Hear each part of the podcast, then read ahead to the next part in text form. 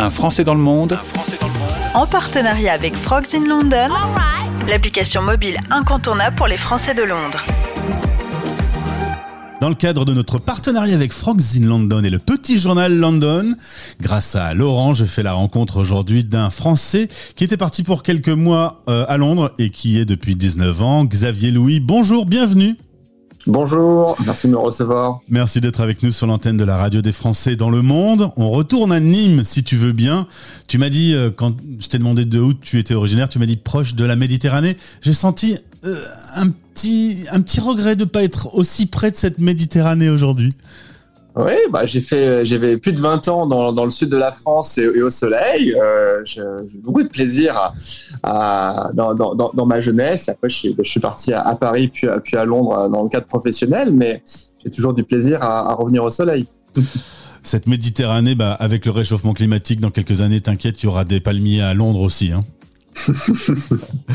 Donc, euh, on le disait, euh, avec ton épouse, vous vouliez partir 2-3 ans euh, plutôt à Londres parce que c'était pas trop loin, et surtout pour apprendre l'anglais. Tu parlais anglais d'Exit Xavier Louis comme une vache espagnole. C'est ça, effectivement. Si, mon professeur d'anglais du, collège m'entendait, il savait que j'étais à, Londres depuis 19 ans et il s'étranglerait. Mais effectivement, je n'étais pas, pas gagné au niveau des, des langues et ma pratique de l'anglais. Et d'ailleurs, c'est pour ça qu'on, avec mon épouse, on s'est dit qu'on voulait partir à l'étranger, partir faire une expérience vraiment internationale pendant quelques années bah, pour vraiment améliorer notre, notre niveau euh, d'anglais. Euh, ça aurait pu nous aider vraiment dans, dans nos carrières professionnelles. Mais les, les deux, trois ans se sont transformés en plus de 19 ans aujourd'hui euh, à Londres.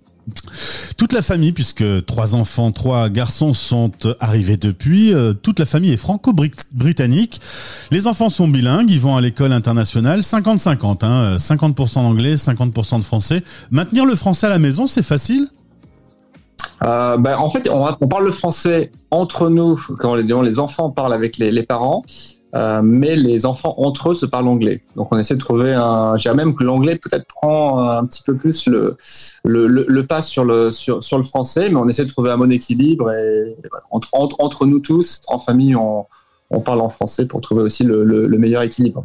Et est-ce que toi, qui es, qui est né en France, à la différence de tes enfants, tu te rends compte que de temps en temps, ils commencent à être un peu en décalage avec la culture française?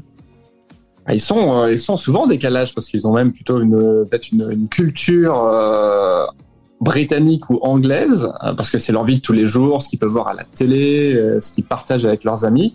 Donc on essaie plutôt de leur offrir en fait une richesse, de leur offrir aussi une vision différente et le quelque part un, petit peu la, la, la, culture française. On rentre régulièrement en France, on vient la, la famille, donc ils sont exposés, je dirais, aux deux cultures.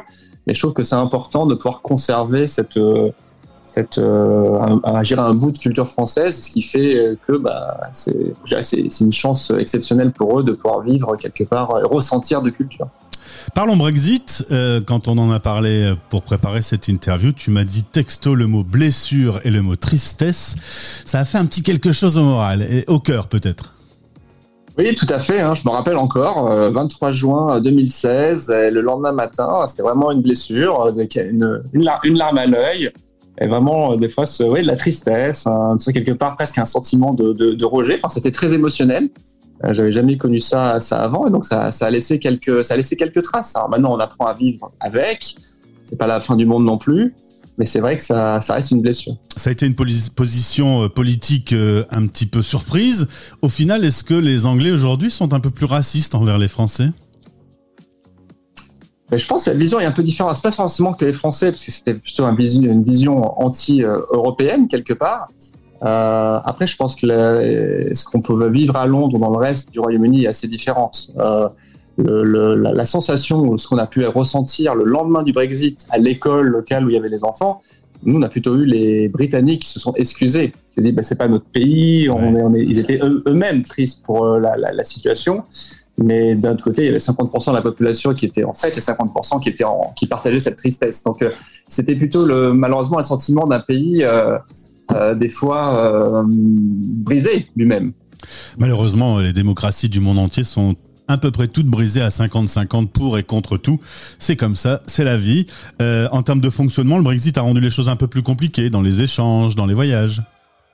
Tout à fait. Il y a, il y a c'est plein de petites choses euh, sur euh, bah, le prix des, le prix des, des, des, matières premières ou des fruits, sur la gestion des stocks, sur le recrutement.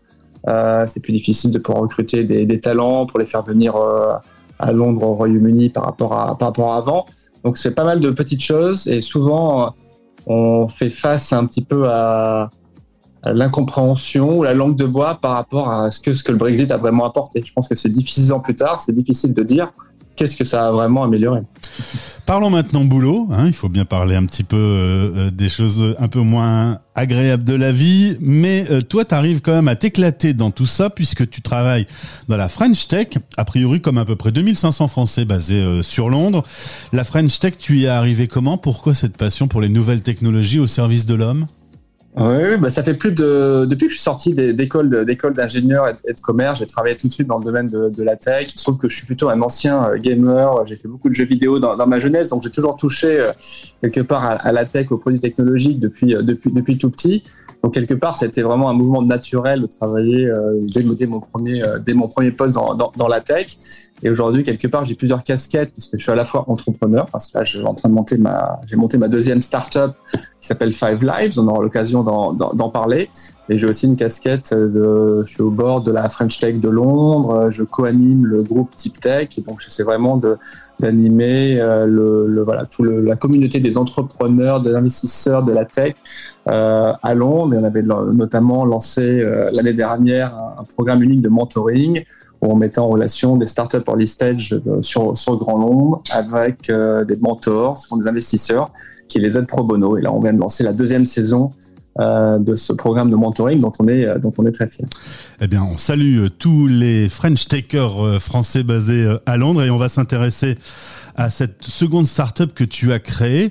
Euh, déjà, on va partir du sujet qui t'a inspiré, Alzheimer. Toi-même, euh, on t'a, euh, en termes d'analyse médicale, on t'a repéré une possibilité, un terrain Alzheimer.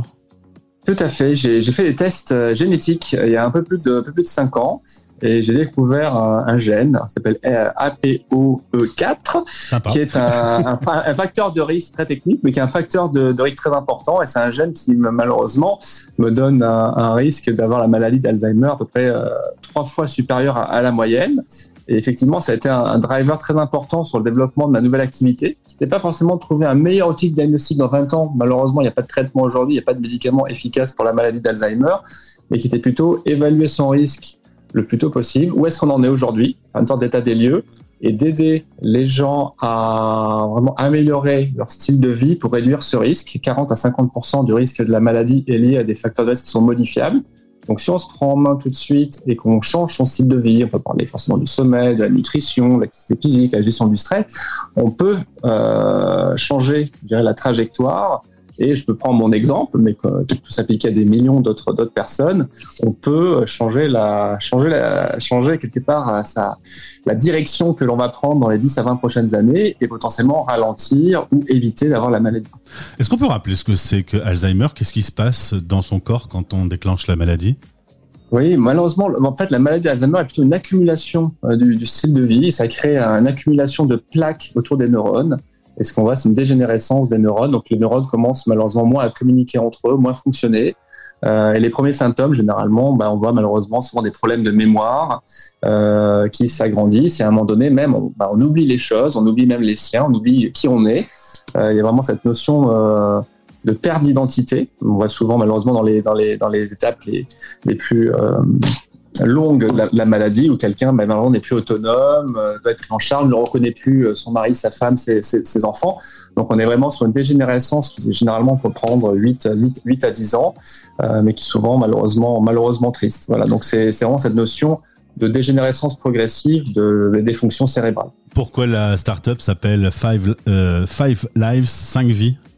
Ouais, 5 vies pour deux raisons. Bah, le, le, le, live, c'est parce qu'on veut add life to yours. C'est vraiment qu'on veut aider les gens à améliorer leur qualité de vie, euh, de vivre plus longtemps et mieux. Et le 5 vient vraiment des cinq moyens sur lesquels on aide les gens à améliorer leur santé cérébrale. Il y a d'autres facteurs, mais c'est vraiment les cinq principaux sur lesquels on se concentre. Je parlais tout à l'heure du sommeil, de la nutrition, activité physique, gestion du stress, stimulation cérébrale. Et c'est vraiment le coaching digital que l'on fait via l'application qui vont aider les personnes à, améliorer vraiment leur style de vie dans ces, dans ces cinq piliers, je dirais, et quelque part derrière, bah, réduire leur risque d'avoir la maladie. On salue les 20 personnes qui travaillent euh, avec toi, qui sont principalement en télétravail. En France et un peu partout, parce que maintenant c'est facile. Sur ces nouvelles technologies, on peut travailler euh, euh, n'importe où dans le monde. Et on souhaite longue vie à Five Lives. on se retrouvera avec plaisir sur cette antenne pour, pour peut-être ta prochaine idée. Tu sais déjà quelle sera ta troisième start-up? Tu as déjà un sujet? Pas encore, je suis concentré 200% sur, sur celle-ci. Je lui souhaite beaucoup de succès, forcément. et puis surtout pouvoir aider euh, des millions de personnes euh, comme moi qui, euh, voilà, qui, ont, qui ont envie de, de, de changer leur, leur, leur trajectoire. Pour les cinq personnes dans la famille, c'est Londres le programme. Pas de retour près de la Méditerranée, à part pour les vacances? Euh, pour l'instant, on va rentrer au soleil cet été. Après, c'est forcément des, des, des questions qu'on met, qu'on met dans la balance. Euh, où est-ce qu'on sera dans 5 ou 10 ans euh, Personne ne le sait. en tout cas, je t'invite aussi à installer l'application StéréoChic pour pouvoir avoir un petit bout de France depuis l'Angleterre. Merci Xavier Louis d'avoir été notre invité sur l'antenne. À bientôt. À bientôt, merci beaucoup.